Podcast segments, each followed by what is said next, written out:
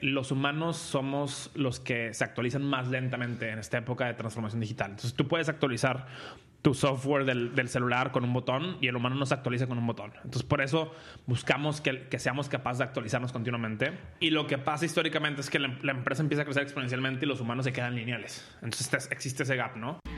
Hola titanes, soy Raúl Muñoz. Bienvenidos a un nuevo episodio de Titanes Podcast, donde hablamos con emprendedores, líderes de opinión y dueños de negocio con el fin de conocer la historia detrás del éxito, lo que sea que eso signifique. También conocer todas sus experiencias, aprendizajes y fracasos en este camino. ¿Qué tal? Muy buenos días, buenas tardes a todos los titanes que nos están escuchando en un episodio más de su podcast Titanes. En esta ocasión tenemos un invitado que, bueno, se ha dedicado pues ya más de 10 años en buscar y, e impulsar el talento y bueno, creando también una academia que pues vamos, vamos a conocer más al respecto. Bienvenido Patricio Bichara, Pato Bichara como lo conocen. Bienvenido a Titanes Podcast. Gracias por la invitación, Raúl. Eh, un honor estar aquí con ustedes, muy emocionado de platicar. Oye, Pato, como siempre, entramos primero para saber esa historia que existe detrás de cada emprendedor, de cada líder de cada persona que está haciendo cosas increíbles. Entonces, pues cuéntanos un poco de dónde, de dónde nace todo esto, cómo surge esta espinita de convertirte en emprendedor, ya lo tenías, no lo tenías, y bueno, ese, ese background que tú tienes. La, verdad es que yo nunca pensé que iba a ser emprendedor, no era lo que estuviera buscando activamente, creo que ahorita es algo que está muy de moda y la gente no entiende las implicaciones reales eh, de manejar una empresa a, a gran escala, ¿no? Pero bueno, un poco de mi background, yo, digo, para hacer la historia un poco corta, llego, estoy, estaba estudiando en el TEC de Monterrey, ingeniería industrial, y la verdad es que me empecé a dar cuenta que, que muchos de mis profesores no querían estar ahí dando clase. Tenía profesores excelentes y profesores no tan excelentes que me leían diapositivas. y después de, de, darle muchas vueltas, consideré darme de baja de la carrera. Ok. Eh, y, mi, y, mi, alternativa era, irme al extranjero y entre, entre ah, peras y manzanas conseguí que el TEC firmara un doble grado con la Universidad de Georgia Tech, que es el, Instituto Tecnológico de Georgia, una de las mejores universidades de mi carrera. Y me fui allá como la primera generación de este doble grado. Y en Atlanta, en Georgia Tech, aprendí tres cosas importantísimas que hoy son claves para lo que hago. El, el primero fue el tema de que pues, había profesores muy buenos haciendo investigación punta de lanza y enseñando esa investigación en punta de lanza siempre pongo el ejemplo de que a lo mejor aquí en el TEC, en la clase de logística, veías los camiones de, Coca-Cola FEMSA, cómo se movían y los optimizabas y en Georgia Tech optimizaban dónde inyectar una vacuna para que recorriera más rápido el cuerpo humano. Los mismos conceptos de tiempos y movimientos, pero en aplicaciones mucho más modernas y mucho más interesantes, ¿no? El segundo fue el tema de comunidad. Yo llegué a Georgia Tech, una comunidad de, de latinos y hispanos que me recibieron con las manos abiertas y me guiaron durante esos tres semestres eh, en lo que tenía que hacer profesional y académicamente. Y el tercer punto es toda la educación, o no toda, pero gran parte de la educación en, Estados Unidos está enfocada en, empleabilidad. O sea, yo llegué y a las dos semanas ya había una feria de, empleo donde yo tenía que buscar mi internship.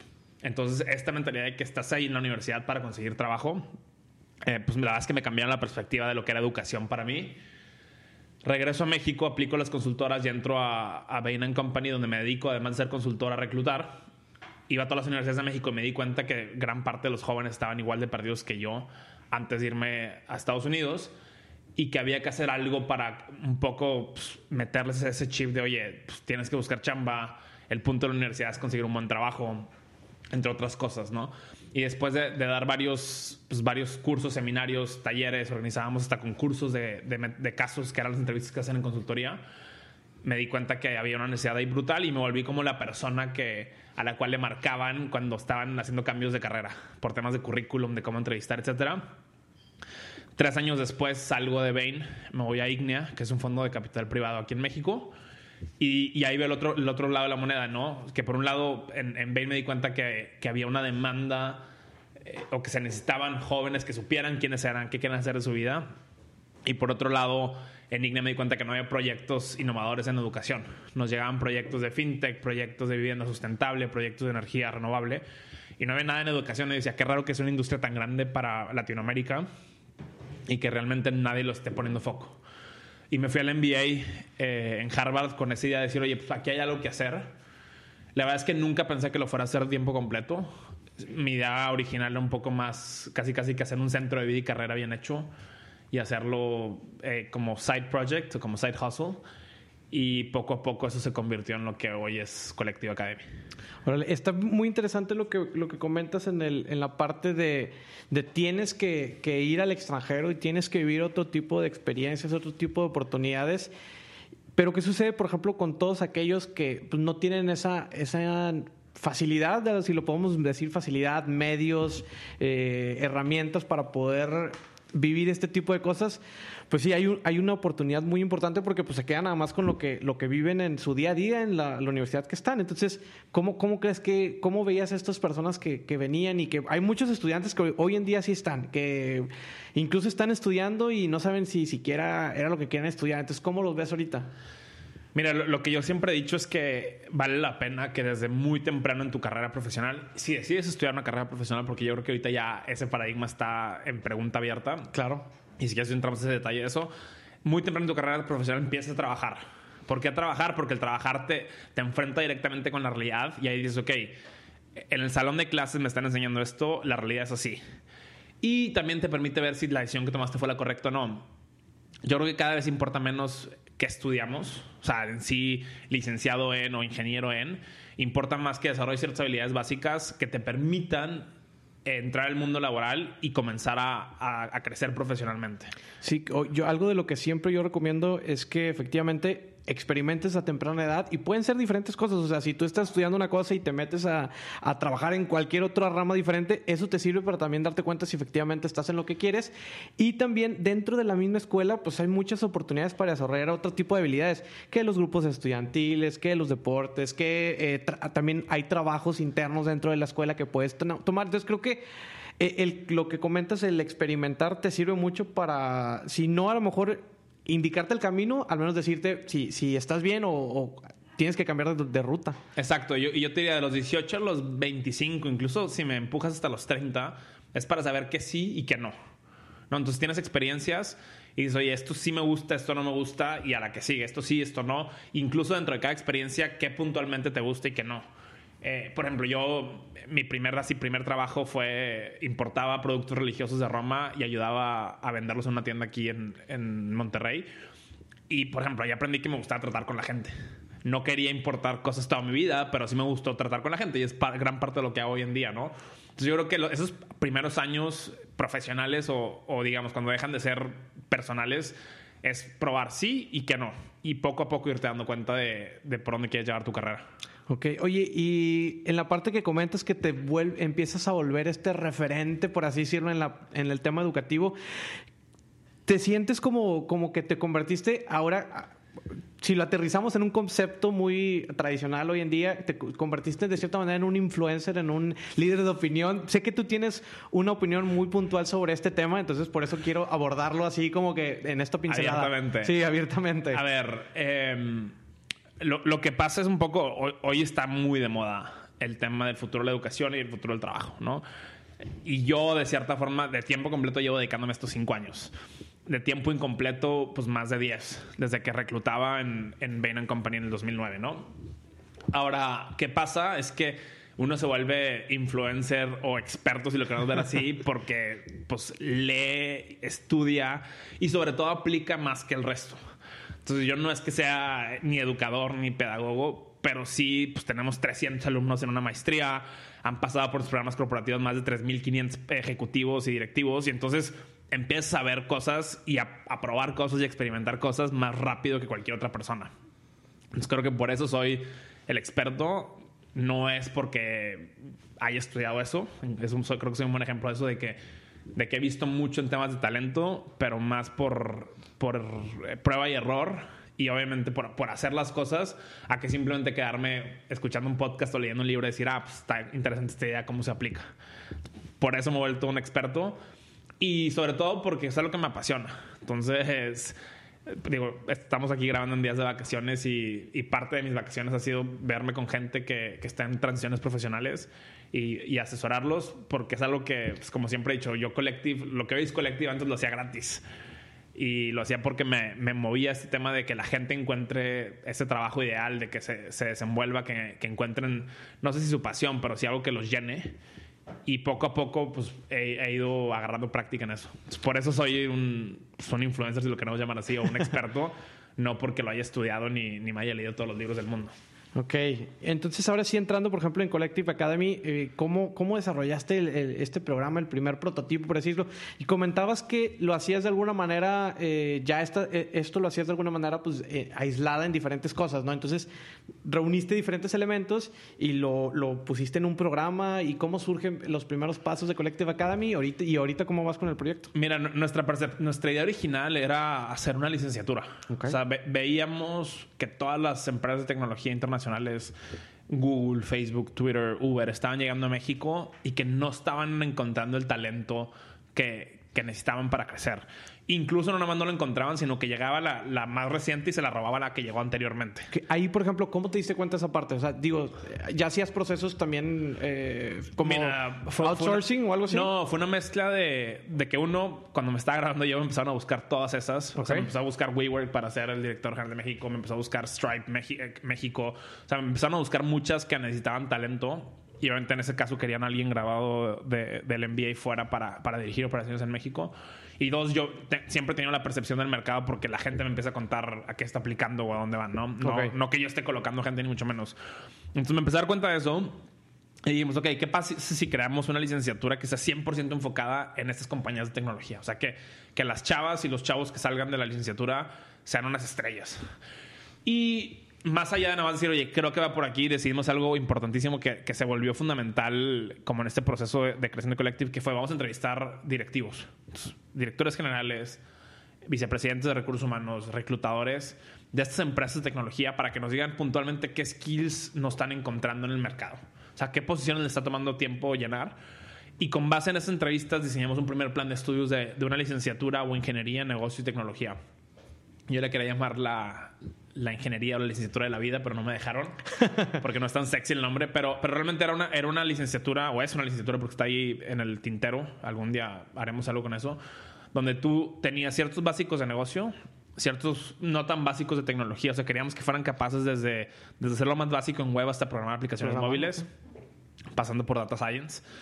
Y luego muchas habilidades de vida, ¿no? El tema de, de, entenderse ellos quiénes son, temas de inteligencia emocional, aprender a aprender, toma de decisiones, liderazgo, o sea, cosas que realmente pues ninguna universidad en Latinoamérica está enseñando hoy en día.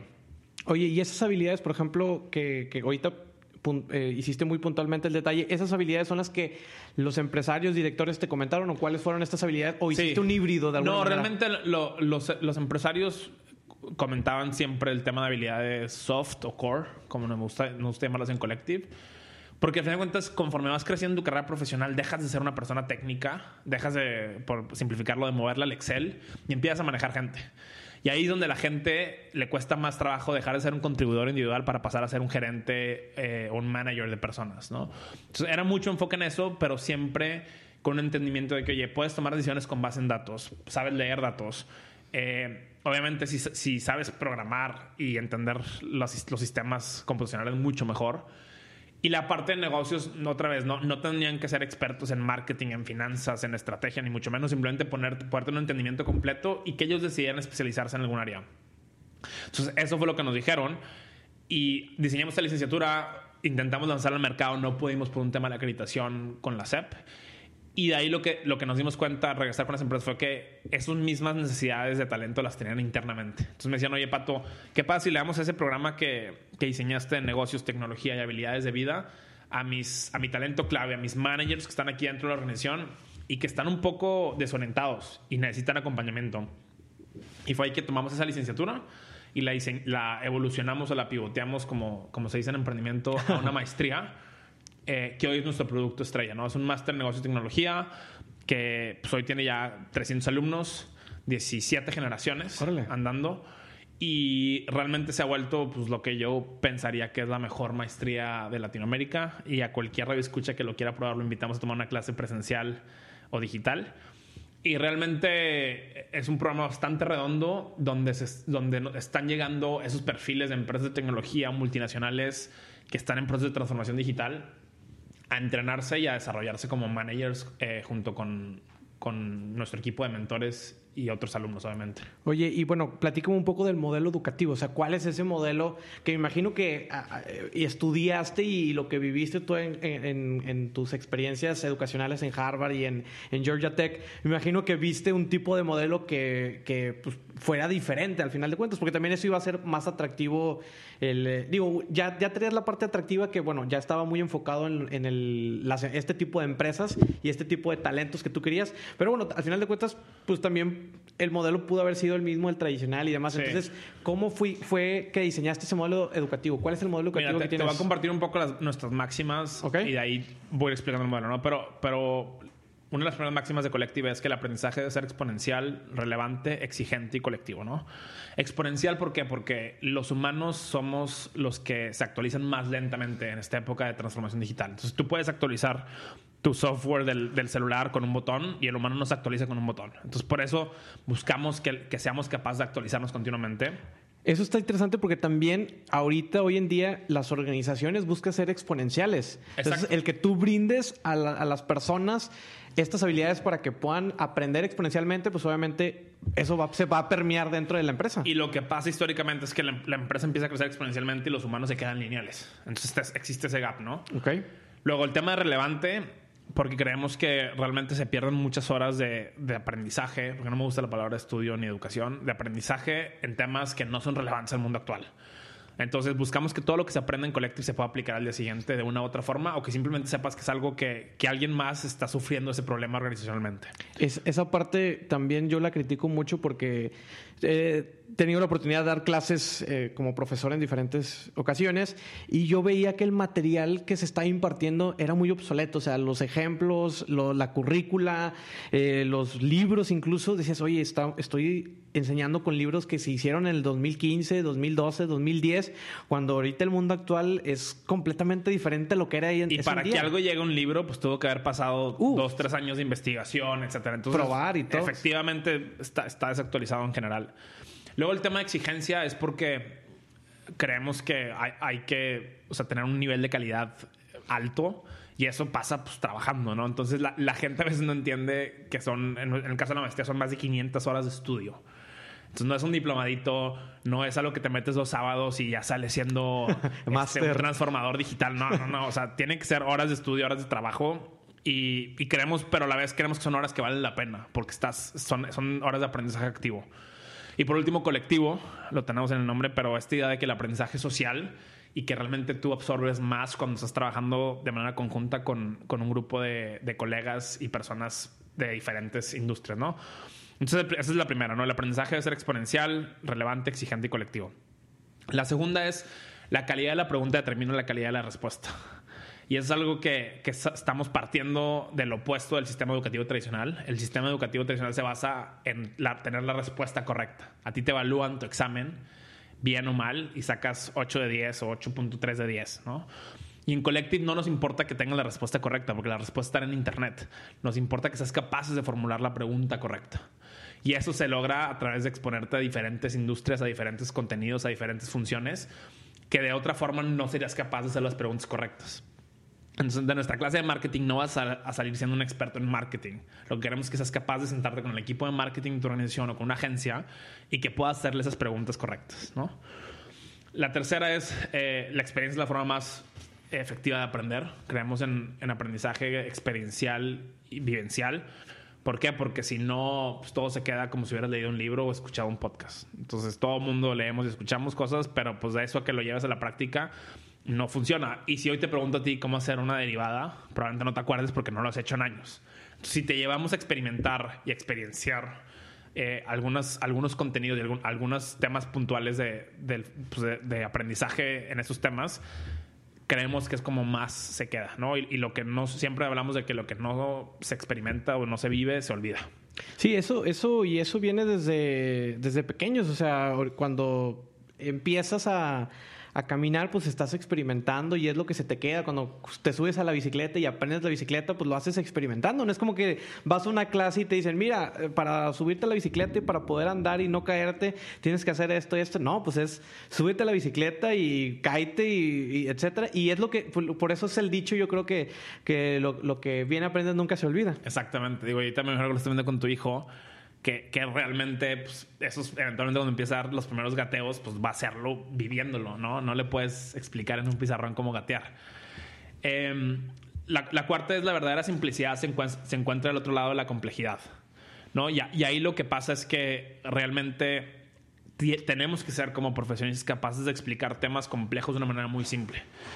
Y normalmente no, nos quedamos en lo simple hay, un, hay un ejemplo que siempre me burlo que, que tú ves en Instagram, las frases motivacionales, y es de que este, eh, contrata lento, despide rápido.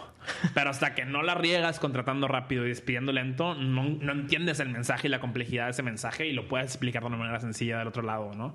Entonces, la verdadera simplicidad se encuentra al otro lado de la complejidad. Y el último que creo que es parte importantísima de nuestro modelo es que la retroalimentación continua produce mejores personas y organizaciones. Entonces, el ser capaces de darnos feedback de manera continua, más allá de cada parcial o, cada final del semestre, se vuelve un acelerador de ese aprendizaje profesional y también para la organización. Entonces, creemos mucho en darnos feedback directo y continuamente. Y pues, obviamente no, no todo el mundo se siente cómodo diciendo, oye, acabamos de grabar, Raúl, y Raúl, hubieras podido hacer mejor esto, esto y esto. A la siguiente te pido que te enfoques en esto pero es parte de nuestro modelo y funciona bastante bien para la gente que lo, lo abraza.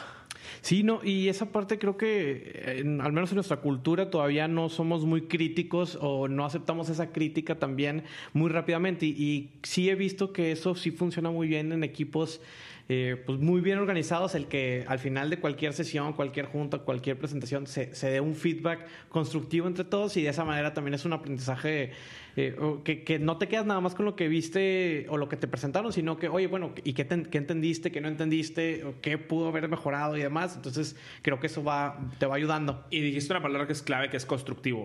O sea, no, no es, Raúl, lo hiciste bien o lo hiciste mal. Sí, sí, sí. Eso no sirve de nada, ¿no? O sea, lo hiciste bien por esto, a la siguiente mejora esto. O lo hiciste mal por esto y a la siguiente mejora esto. Y también el, aprender a separar los, los temas de la gente y no tomarte el feedback personal, ¿no? Oye, Pato, me estás dando feedback de esto que pasó. Y, de manera muy objetiva no estoy atacando a ti como persona ni mucho menos, ¿no? Y, y, es y toma mucha madurez, pero poco a poco llevamos a nuestros alumnos a que lo entiendan de esa forma. Ok, ok. Oye, hablando ahora sí en el tema, por ejemplo, ¿qué está sucediendo en la educación ah, en nuestro país o eh, alrededor del mundo? Que, que, hay universidades o hay programas que creo que se están quedando obsoletos, por lo mismo que ya habíamos comentado que los materiales ya son obsoletos y pues empiezas a lo mejor en una carrera y al término del año pues ya no te acuerdas de lo que ya viste en los primeros dos, tres semestres. Entonces, ¿cómo lo ves tú los modelos tradicionales hoy en día y qué crees que suceda con la educación? Mira, primero creo que vale la pena entender de dónde viene el sistema educativo, ¿no? Y el sistema educativo, como lo conocemos hoy, viene de una época donde el conocimiento era muy escaso, ¿no? Existía más o menos una universidad por ciudad y en esa universidad se concentraban los libros, eh, el conocimiento. Entonces tenías que ir a la universidad para tener acceso a ese conocimiento, ¿no? Eh, claramente hoy estamos en una época donde el conocimiento es abierto. Entonces el modelo que, existía con anterioridad ya no aplica. Porque muchas veces, y, yo lo he visto en universidades tradicionales, el, profesor, o sea, los alumnos saben mucho más que el profesor. Y, y es ese cambio de paradigma el que algunas universidades les está costando trabajo entender y otras, como por ejemplo el TEC de Monterrey, lo entienden muy bien, evolucionando con su modelo TEC 21. Entonces, si empezamos desde cero, es ¿para qué sirve la universidad? Yo te diría, sirve para aprender a resolver problemas, cada quien lo aprende con diferente contenido, los abogados con leyes, los doctores con el cuerpo humano, los ingenieros con camiones de logística. Y sirve también para madurar socioemocionalmente porque a los 18 años pues no, sabe, no, no hemos crecido como adultos, ¿no? Y entonces hay, ciertas oportunidades que vemos que algunas universidades ya las están aprovechando y otras no, ¿no? Entonces la, la primera es cómo haces del sistema educativo un sistema abierto. El TEC de Monterrey acaba de anunciar su, su visión 2030 y mucho de lo que ve la institución es el TEC como plataforma abierta. O sea, que Collective pueda dar clases en el GADE, que los alumnos de, del TEC se puedan inscribir alguna materia en nuestra maestría y volver el sistema TEC una plataforma abierta, ¿no? La segunda oportunidad que, a mí me emociona mucho es cómo hacemos el impacto de la educación mucho más cuantificable, que es cómo somos capaces de demostrarle el retorno sobre la inversión educativa o el retorno sobre el aprendizaje a ti como individuo. En el caso de licenciatura, a lo mejor a tu papá o a tu mamá o a tu abuelita que te ayudó a pagar la licenciatura o al corporativo directamente. Y decir, oye, ¿sabes qué? Raúl entró a este programa y desarrolló estas habilidades y las validamos con todos estos eh, puntos de data por él, por sus compañeros y por sus mentores. Y la tercera creo que es cómo la hacemos de por vida bajo la premisa de que vamos a vivir pues más de 120 años probablemente, nuestra generación, probablemente tu hijo vaya a vivir 200 años. Muy probablemente. Sí. ¿Cómo, ¿Cómo rompemos este paradigma de decir, oye, pues estudiabas de los 3 a los 22 y luego ya terminabas y te ibas a trabajar 40 años? Contra decir, estudio, trabajo o de manera paralela o voy y vengo a la fuerza laboral y a la fuerza aprendizativa o aprendizaje. educativa. Educativa, es que no me gusta esa palabra, pero la fuerza educativa de manera continua, ¿no? Entonces, oye, pues yo, por ejemplo, acabé mi MBA hace casi cinco años, pues probablemente ya me tocaría irme un mes a aprender algo nuevo, ¿no? Y, y luego de manera informal, eh, un poco con lo que hablábamos, ¿no? Libros, podcasts, mentores, etcétera, pero realmente es esa idea de que, pues, no, nunca terminas.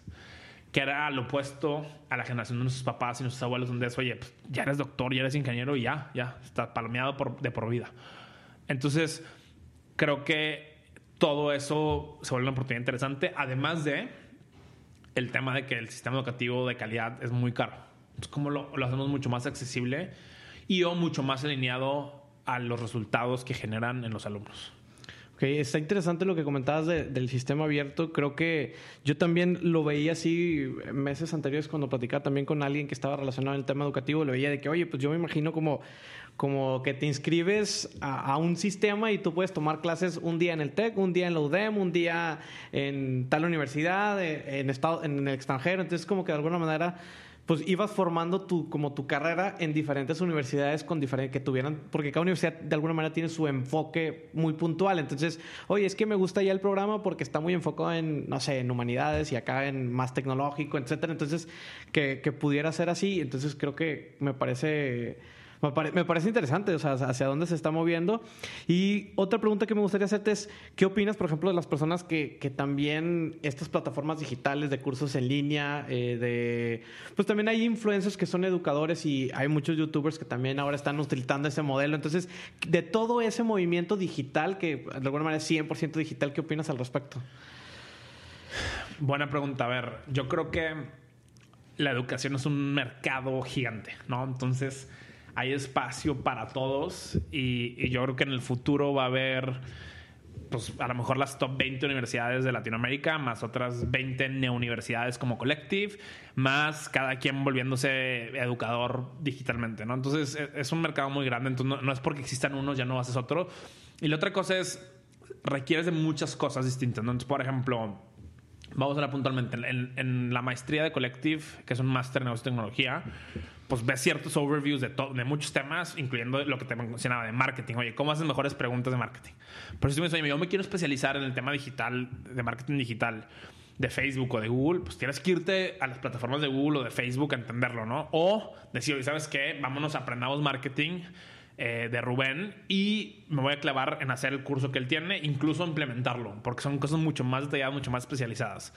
Entonces, mi punto creo que es, hay, hay mercado para todos y deberías, deberíamos de entrar a aprender de todos, siempre y cuando lo que estés aprendiendo sea algo que te huela a ti.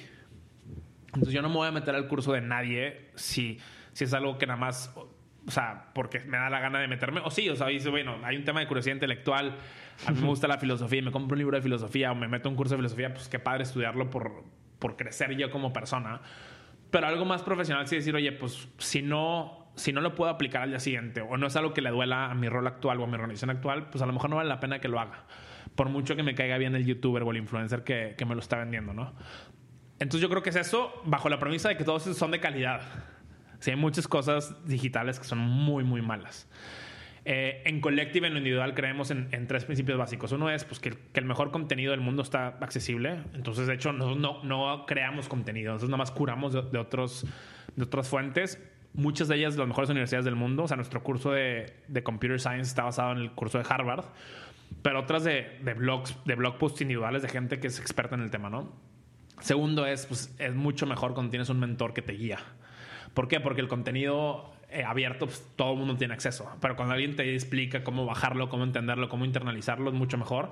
Y sobre todo si tienes un, un grupo de estudio que te lleve en ese camino, ¿no? Entonces, muchas veces, para temas más puntuales a nuestros exalumnos que me dicen, oye, Pato, quiero aprender product management o, algo más avanzado sobre criptomonedas. Oye, ¿sabes qué? Búscate un buen curso digital, encuentra con quién estudiarlo y de preferencia un mentor que los guíe y eso te genera un retorno sobre la inversión mucho más alto. Así sea el contenido gratuito, ¿no? Que, que está en todos lados. Ok, y ahí, por ejemplo, ¿cómo, cómo puede uno verla, si, si un contenido puede ser de calidad o no? Porque como bien decías, hay mucho contenido y cada vez creo que se está, se está produciendo más, más sobre contenido. Incluso creo que ya estamos un poquito saturados en muchos temas. Pero ¿cómo uno puede definir, eh, hablando en el espectro de calidad, que también el, el el tema de calidad pues varía, o sea, yo también que soy ingeniero industrial, pues tú puedes tener una calidad del 10% a una de 20 o una de 100%, entonces, ¿cómo si pudiéramos filtrar, o sea, qué, qué plataformas tú recomiendas, que a lo mejor, no sé, si investigar a la persona que ha hecho, no sé, algunos tips así muy claves para poder dar con un contenido que sea fiel, que sea de calidad y que, bueno, que sí te pueda dejar algo? Mira, la verdad es que lo, lo primero es pedir recomendaciones. Entonces, por ejemplo, yo este año tenía tres, el 2019, porque ya probablemente esto salga en el 2020. en el 2019 tenía tres objetivos de aprendizaje. El primero era, eh, bueno, en general era volverme un CEO, un, un mejor CEO. O sea, el primero era un tema de estrategia, o sea, cómo fijas la estrategia de la organización. Segundo, un tema de equipo, cómo encuentras y desarrollas el talento para ser la mejor empresa en México. Y el tercero es un tema de levantar capital. Entonces, para cada uno de ellos fui a preguntarle eh, a gente de confianza qué debería de ver, leer o estudiar. ¿no? Por ejemplo, el tema de levantar capital, pues me fui con emprendedores que habían levantado series AS, eh, que es la etapa en la que está Collective, decir, oye, ¿cómo la levantaste? ¿Con, con qué te asesoraste? O sea, ¿qué libro tengo que leer? Y me dieron un montón de recursos que fue lo que estudié. Entonces, seguimos en una etapa donde la recomendación es clave. Todo el mundo hemos mandado un buen capítulo de un podcast a alguien más. Oye, te recomiendo este libro. Entonces, ese es el número uno. Y después ya, ya ves temas como muy obvios, pero de que, oye, bueno, pues a lo mejor en Amazon lees los reviews de los libros. Eh, o, o, por ejemplo, los cursos en línea, los MOOCs, tienen ciertas páginas que te los evalúan y te dicen cómo diferentes eh, aprendedores lo han evaluado eh, y, por, y por qué les gustó, por qué, por qué no les gustó. Uh -huh. Entonces, yo, yo, creo que es eso, o sea, como un tema de decir, eh, ¿dónde busco referencias? O porque alguien me conoce muy bien y sabes que Raúl, esto te va a servir mucho en la etapa en la que estás. O porque alguien dice, oye, pues en general mil personas lo evaluaron así. Eh, pero sí se vuelve muy importante, como dices tú, no, más allá que encontrar de dónde estudiar, es esa capacidad de, de decir lo, lo, que me están diciendo en el curso o lo que me están proponiendo muchas veces en los landing pages de los cursos es cierto o es falso y quién me lo puede validar. Y normalmente pues, uno encuentra gente de confianza o eh, el poder de las masas, ¿no?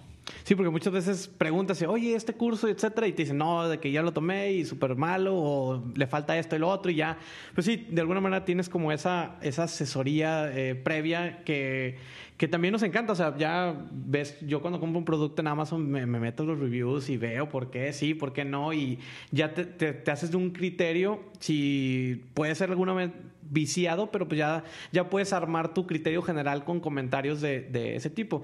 Que también, pues en, en los, en, en, los comentarios también hay que estar muy eh, consciente de que pueden ser también comprados o sesgados, falsos. ¿no? Sí, sí se pueden estar sesgados. Entonces, pues también tener esa, esa conciencia de buscar a lo mejor una, una, alguien de confianza que sí te lo pueda recomendar o que pueda saber un poquito de, de ese tema y que te pueda evaluar el contenido. También eso, eso estaría interesante. Y ahora es algo interesante porque justo lo que hacemos en la maestría, o sea, si, si, tú te vas a nuestra página que es collectiveacademy.com y bajas el programa o el plan de estudios, vas a ver de qué curso en línea sacamos cada materia. O sea, hay gente que realmente nos dice, oye, pues yo puedo estudiar tu maestría por mi cuenta. Y sí, sí puedes. Y lo interesante no es nada más cómo lo curas, sino cómo lo aplicas. Entonces, uno se vuelve interesante el volverte un curador de contenido. Y sea porque tienes expertise o porque lo has visto muchas veces o por lo que tú quieras, pues, hay gente que, viene a Collective para pedirnos eso.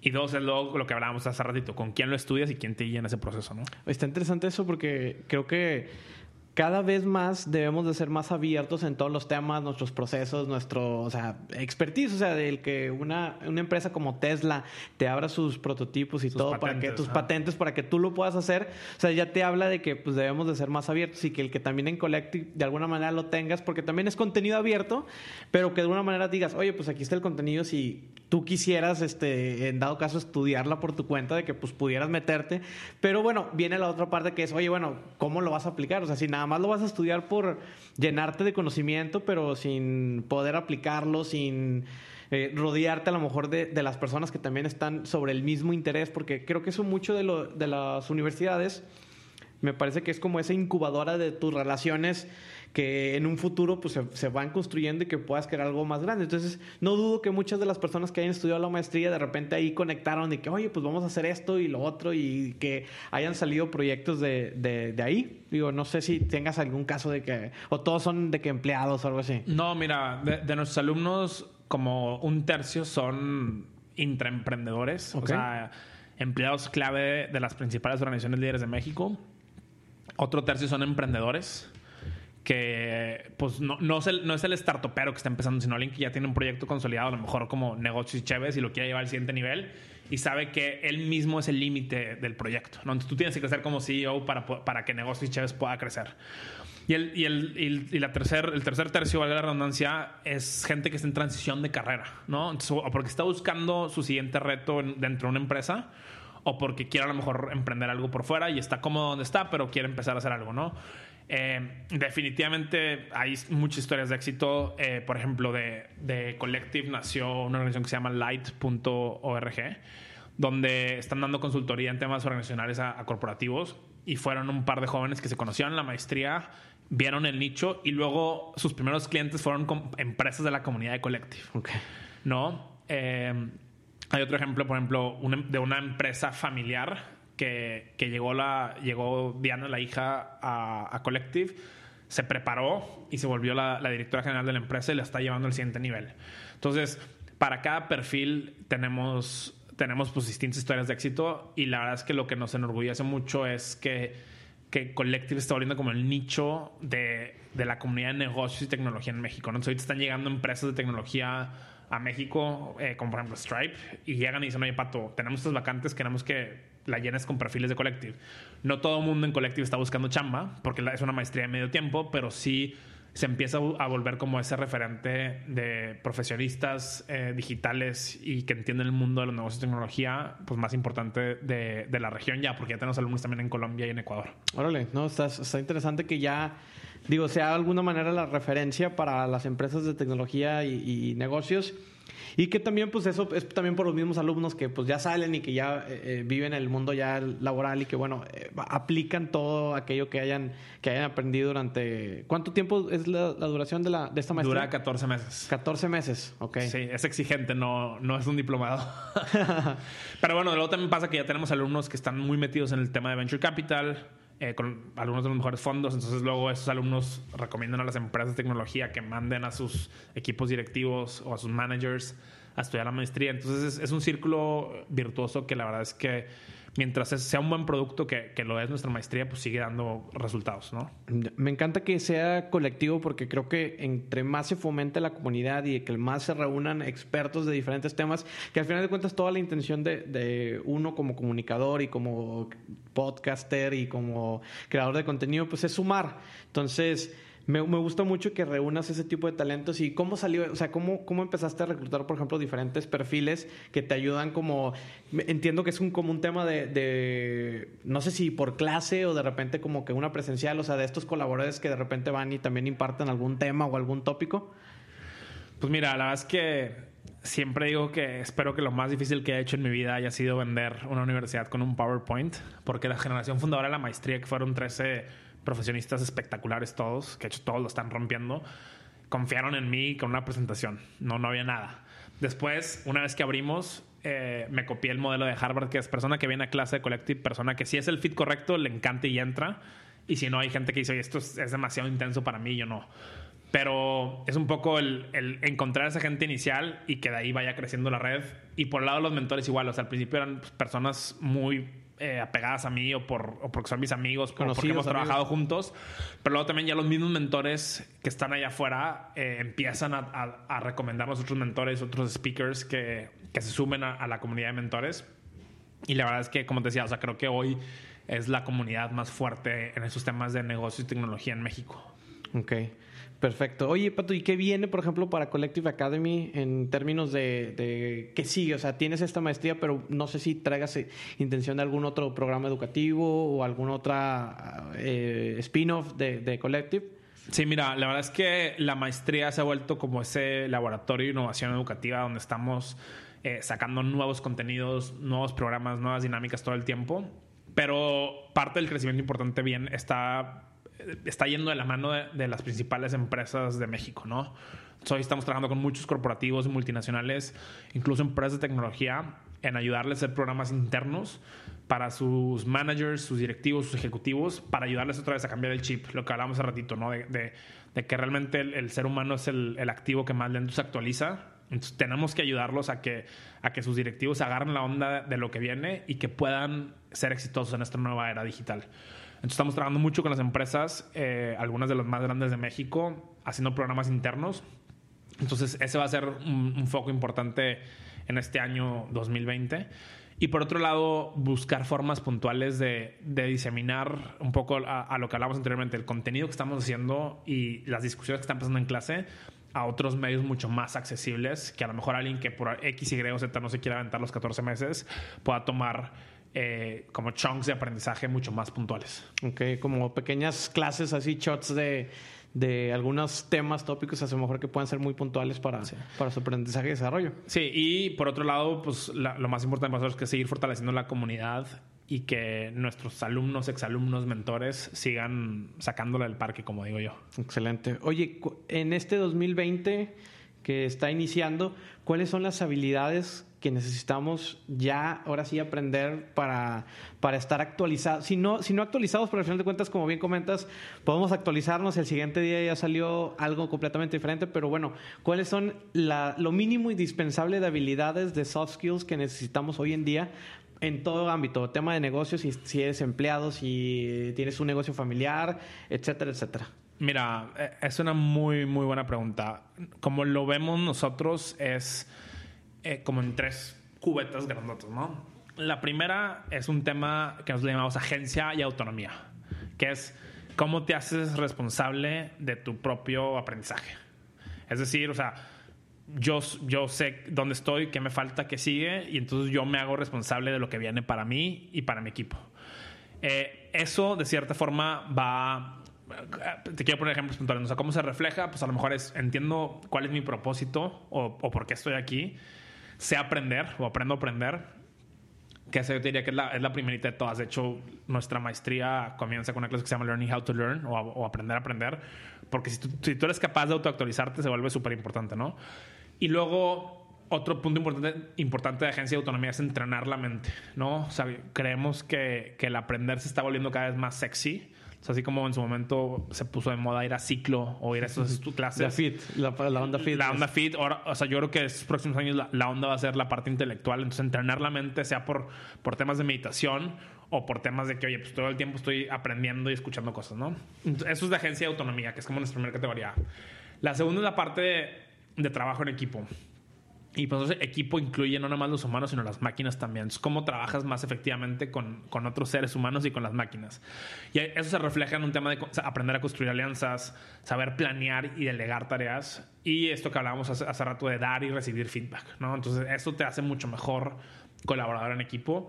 Y bueno, con las máquinas es cómo aprendes a, a- a manejar sus lenguajes, ¿no? Y comunicarte con ellas. Y la tercera como macrocategoría es esta idea de, de cómo redefines el status quo, tanto tú como profesionista, como de tu organización, como de tu industria. Y creemos que eso se refleja en, en cómo cuestionas todo. O sea, oye, ¿por qué me, me están diciendo esto? ¿Qué, qué- lo que hablamos arriba, ¿qué sesgos tiene esta persona que, que me está diciendo eso por alguna razón? Luego desarrollar una visión de futuro, o sea, cómo se ve el Raúl del futuro, los negocios chéveres del futuro y las compañías de media del futuro. Y una muy importante que es esta habi- habilidad de saber contar historias o storytelling, ¿no? Entonces, de manera general, lo vemos como en tres cubetas: agencia autonomía, trabajo en equipo y redefinición del status quo, pero son habilidades muy puntuales que solo estamos, al final de cuentas, enseñando en nuestros programas. Ok, y que son yo creo que las habilidades que hoy en día necesitamos para, para estar actualizados y, y, poder, sobre todo, y a lo mejor no estar actualizados, pero continuamente estar aprendiendo y estar eh, en, en, lo que se está viviendo hoy en día y al ritmo, sobre todo, creo que esa es la palabra, al ritmo como se está moviendo el mundo hoy en día. Sí, y un poco lo que siempre hemos hablado en Collective es, o sea, no importa que decidas aprender, siempre cuando estés actualizando, ¿no? Porque a lo mejor otra vez, este año vas a priorizar algunas cosas por tus proyectos actuales y el próximo año vas a priorizar otras. Pero mientras tú tengas esos contenidos de alta calidad, encuentres mentores y un grupo que te guíe y, y lo vivas, lo hagas experiencial, creemos que puedes aprender lo que tú quieras. Ok.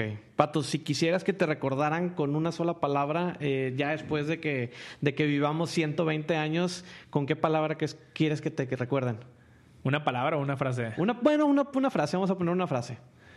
Eh pues creo que si fuera una palabra sería talento y si fuera la frase sería transformó el talento. O sea, parte de mi propósito personal y, y obviamente colectivo es, es, transformar el talento de Latinoamérica, ¿no? Entonces, ¿cómo, ¿cómo le damos talento a la región para que la región salga adelante económicamente? Entonces, mejores individuos crean mejores organizaciones, crean mejores economías y por lo tanto una, una región mucho mejor y, y es lo que aspiramos, transformar el talento de Latinoamérica. Excelente. Pato, tus redes sociales donde te puedan encontrar y también de Collective Academy. Mira, en Collective pueden conocer más en www.collectiveacademy.com y en todas las redes sociales es arroba Collective Academy.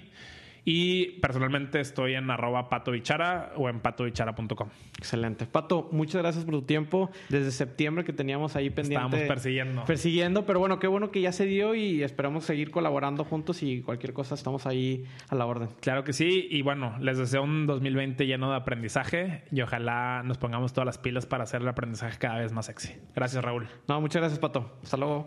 Gracias, Titanes. Nos vemos en el próximo episodio. Hemos llegado al final del episodio. Muchísimas gracias por llegar hasta este punto. Comparte este episodio, dale suscribir si estás en Apple Podcast y dale seguir si estás en Spotify. También recuerda que puedes compartir directamente en Instagram etiquetándonos arroba titanespodcast. Muchísimas gracias y hasta la próxima.